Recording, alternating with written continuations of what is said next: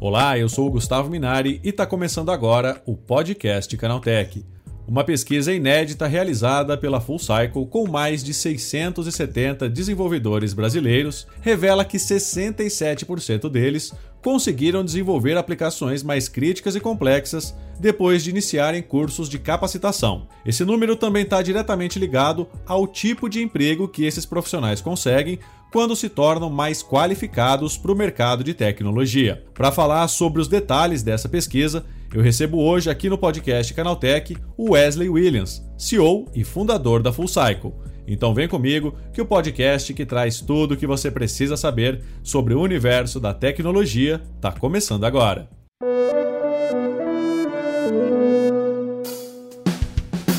Olá, seja bem-vindo e bem-vindo ao podcast Canaltech, o programa que atualiza você sobre tudo o que está rolando no incrível mundo da tecnologia.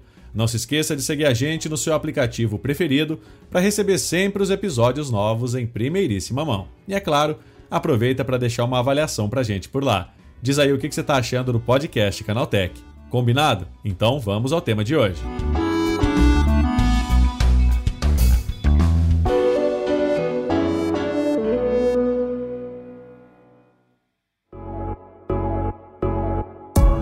Capacitação é primordial em praticamente todas as carreiras, mas no ramo da tecnologia, fazer cursos de especialização e aprimoramento é fundamental. Um estudo recente mostra que profissionais qualificados são disputados pelas empresas e, consequentemente, acabam conquistando os melhores salários num setor em plena expansão. É sobre isso que eu converso agora com Wesley Williams, CEO e fundador da Full Cycle. Wesley, por que, que esses profissionais estão cada vez mais em busca de capacitação? Bom, o que dá para perceber nos dias de hoje é que qualquer tipo de desenvolvedor ou desenvolvedora não podem, eles não podem ficar para trás. O que que, o que que isso significa? Significa que a tecnologia ela muda o tempo todo, né? É uma questão de poucos meses para um dev acabar ficar ficando aí desatualizado. Então, a maioria deles, no final do dia, precisa, não é uma questão de. não é uma opção na realidade, né? É uma necessidade. E daí muitos deles acabam procurando esse tipo de capacitação, tanto para ser promovido, para trocar de empresa, às vezes eles não estão contentes ou estão almejando uma promoção ou aumentar o salário, então é bem comum os desenvolvedores o tempo todo ficarem estudando. Agora, Wesley, é, o mercado oferece capacitação para esses profissionais?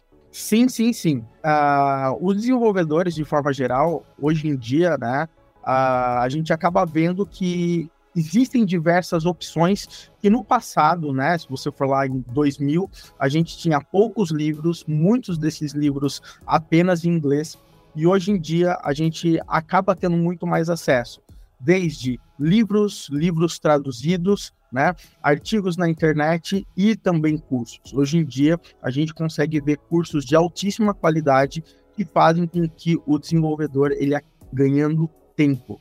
Quando ele busca ajuda, de forma geral, o que ele ganha no final do dia é tempo. Né? Os softwares, os sistemas normalmente possuem documentações, né? mas uma coisa é você ler uma documentação, né? Tentar entender como aquilo funciona, tentar colocar isso em prática. Então, isso muitas vezes acaba fazendo com que o desenvolvedor perca, entre aspas, um pouco de tempo. Então, cursos e livros mais práticos no final do dia fazem com que ele ganhe mais tempo. Não que isso exclua, né, de alguma forma, ele ler documentações oficiais daquilo que ele vai trabalhar, mas se ele quer ganhar tempo, né, e tempo no final do dia é dinheiro, uh, eles acabam escolhendo muito por cursos nos dias de hoje. É, Wesley, existe uma valorização natural para esses desenvolvedores mais bem qualificados no mercado? Ah, com certeza. É, é, eu acredito que o tipo de valorização acaba sendo muito, mas muito clara. Né? Quais são esses tipos de valorização? Muitos deles acabam sendo promovidos quando eles acabam mostrando né, que eles possuem um espírito maior de liderança, quando eles conseguem ajudar os seus pares, né? Sim. E para eles ajudarem os seus pares, eles precisam ter conhecimentos, eles precisam ter mais tranquilidade e mais a firmeza, a certeza que aquilo que ele está passando, né, ele está passando a informação correta. Então, conforme as empresas começam a perceber esses movimentos do, dos, das pessoas desenvolvedoras, acaba ficando cada vez mais claro que eles acabam sendo valorizados. Obviamente, né, que isso vai depender muito da empresa. Né? Então, normalmente, empresas que têm posições mais consolidadas, né? Eles conseguem criar níveis, planos de carreira, e isso acaba sendo uh, mais natural e acaba acontecendo de forma mais explícita, né? Empresas pequenas normalmente têm menos desenvolvedores e normalmente as promoções elas acabam sendo em nível de salário, né? Mas muitas vezes essas empresas não têm tanta um plano de carreira, uma escada, né, de carreira que ele vai percorrendo. Normalmente são três cargos ali, júnior, pleno, sênior e acabou, né? Então, empresas maiores, elas acabam gerando mais esses tipos de oportunidade para eles conseguirem uh, ir crescendo na carreira. Agora, Wesley, isso facilita bastante também na hora de arrumar um emprego, né? Ah, com certeza, né?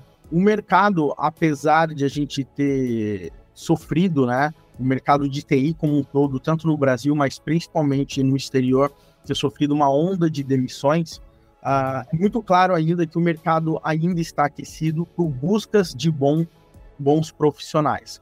E isso significa que, para tudo que a gente faz nos dias de hoje, a gente precisa de utilizar sistemas e sistemas extremamente complexos, sistemas bancários, sistemas de varejo, uh, logística, né, até mesmo um Google Meet, por exemplo, que a gente acaba utilizando no dia a dia.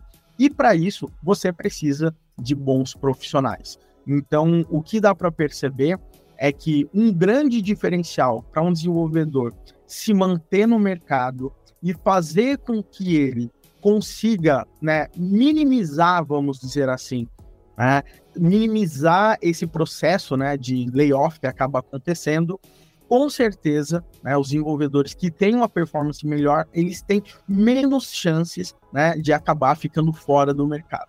Obviamente que isso não isenta ninguém, né? Não existe estabilidade para nenhum cargo no mundo. Né? A vida tem altos e baixos, o mercado tem altos e baixos, mas o ponto é, o mercado não consegue viver sem desenvolvedores e, obviamente, quanto mais capacitado esses desenvolvedores estiverem, maior é a chance de eles estarem no mercado, ganhando melhor e, sem dúvidas, também uh, conseguindo explorar uh, uma carreira que traga mais satisfação pessoal e que ele consiga, obviamente, no final do dia, fazer o que ele sabe fazer.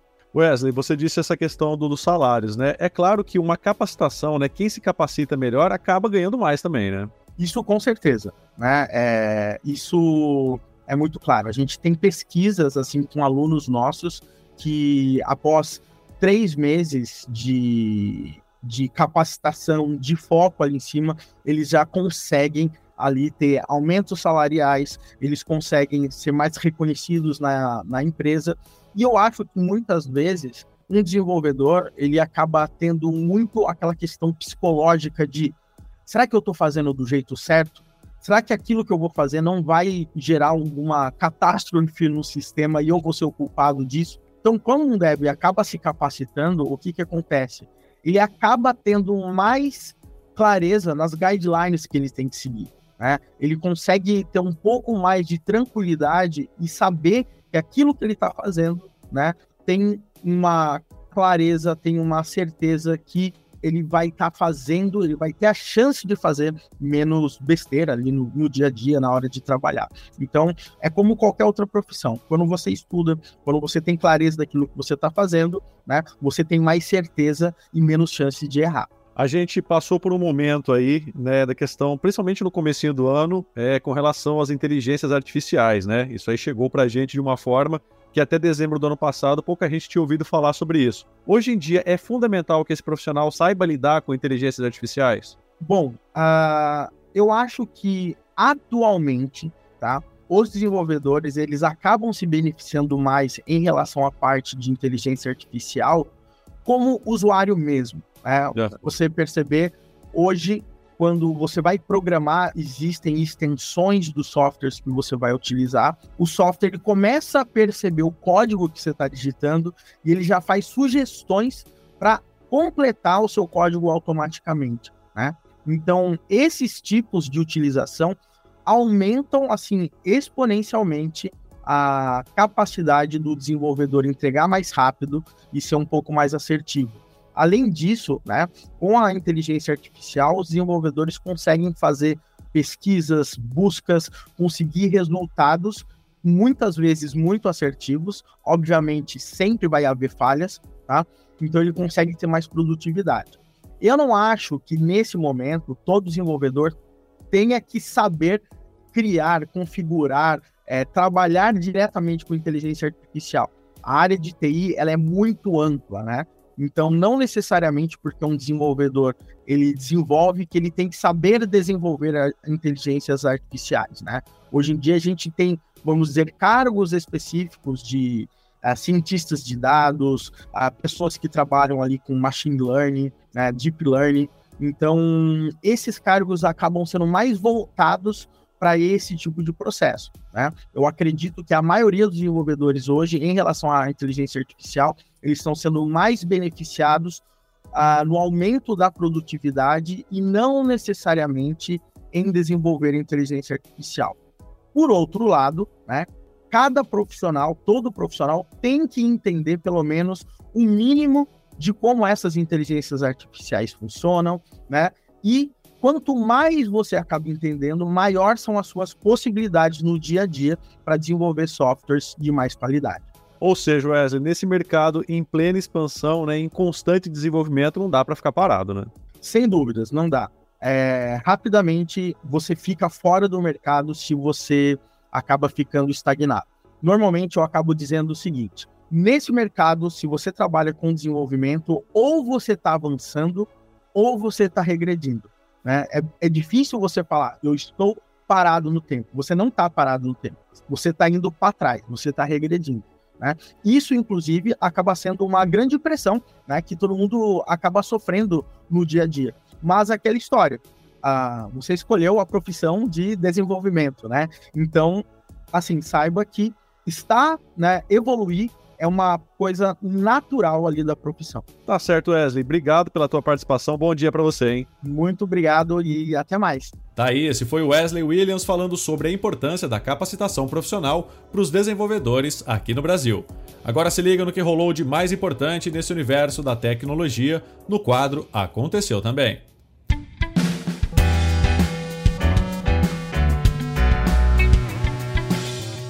Chegou a hora de ficar antenado nos principais assuntos do dia para quem curte inovação e tecnologia. O Parlamento Europeu aprovou uma versão inicial do projeto que vai estipular diretrizes para o uso da inteligência artificial na Europa.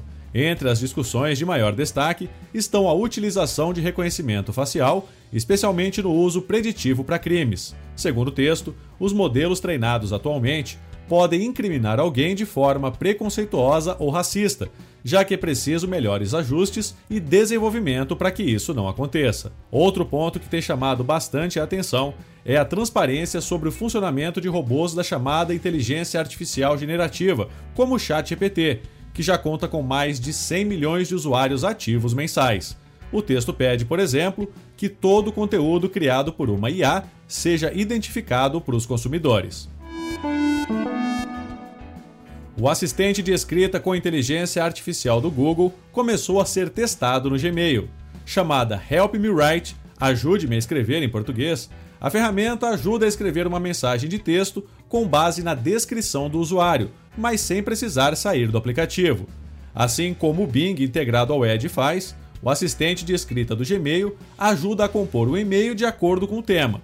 O usuário fornece ao modelo as instruções de conteúdo. Por exemplo, peça ao colega para comparecer à reunião ou solicite um feedback sobre o projeto até amanhã. Aí é só conferir a resposta do bot. A novidade está sendo distribuída de forma gradativa para os testadores inscritos no programa de testes Workspace Labs. Por enquanto, a novidade é exclusiva para o app do Gmail no Android e no iOS. Escrever textão no Facebook poderá render alguns trocados graças aos novos recursos de monetização na plataforma anunciados pela Meta. De olho em atrair mais criadores para a rede social, a novidade se soma a outros esforços como vídeos curtos e recomendações de conteúdo com base em inteligência artificial para tornar o serviço mais envolvente. O programa vai recompensar criadores que publicarem conteúdo de alto engajamento em seus perfis, mas a condição vale somente para posts no feed, a moda antiga mesmo, pois a empresa de Mark Zuckerberg já contou com um programa semelhante voltado para os Reels, que foi suspenso recentemente por conta de uma demissão em massa. Segundo a Meta, os criadores de conteúdo mais bem-sucedidos nesse programa postam regularmente, geralmente todos os dias, falando sobre compartilhamento de conteúdos em textos e imagens no feed. Por hora, esse programa está restrito a parceiros convidados, mas a Big Tech prometeu expandi-lo futuramente. O Google Lens é uma ferramenta que identifica imagens e objetos usando inteligência artificial. Esse mesmo recurso agora é usado para transformar a plataforma numa espécie de dermatologista digital, pois ele acaba de ganhar a capacidade de reconhecer problemas de pele ao examinar uma foto. A empresa revelou que a ferramenta pode fazer diagnósticos com base nas imagens enviadas, reconhecendo erupções, verrugas, manchas, hematomas labiais, queda de cabelo e outros sintomas que estejam relacionados a possíveis doenças de pele. Apesar de ser uma novidade bem-vinda e muito útil, é sempre bom usar esse tipo de recurso com muito cuidado. Em caso de dúvidas sobre a saúde, é sempre melhor buscar a ajuda de um médico profissional. O WhatsApp finalmente prepara o suporte para mais de uma conta no mesmo celular. Numa atualização da versão beta do mensageiro no Android, foram encontrados indícios de um seletor de contas que, no futuro, permitirá alternar entre perfis sem precisar de gambiarras. Por se tratar de uma funcionalidade em desenvolvimento, ainda há muitas dúvidas sobre a função, não está claro se será necessário mais de um número de telefone no aparelho, se os perfis secundários serão vinculados ao mesmo número da conta principal, nem tampouco se a funcionalidade será exclusiva para contas comerciais. Quando tal novidade for lançada no app, não será preciso de mais nada além do WhatsApp para poder conversar a partir de diferentes contas, algo que já acontece, por exemplo, no Telegram.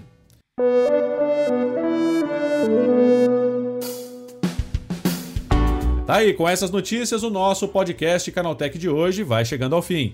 Lembre-se de seguir a gente e deixar uma avaliação no seu aplicativo de podcast preferido. É sempre bom lembrar que os dias de publicação do programa são de terça a sábado, com um episódio novo às 7 da manhã para acompanhar o seu café. Lembrando que aos domingos tem também o Vale Play, o podcast de entretenimento do Canaltech. Esse episódio foi roteirizado e apresentado por mim, Gustavo Minari, e a edição foi do Vicenzo Varim. O programa também contou com reportagens de Claudio Yuji, Fabrício Calisto e Igor Almenara. A revisão de áudio é da dupla Gabriel Rime e Samuel Oliveira, com trilha sonora de Guilherme Zomer. E a capa desse programa foi feita pelo Danilo Berti.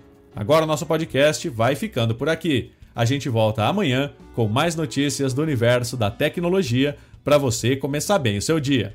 Até lá, tchau, tchau.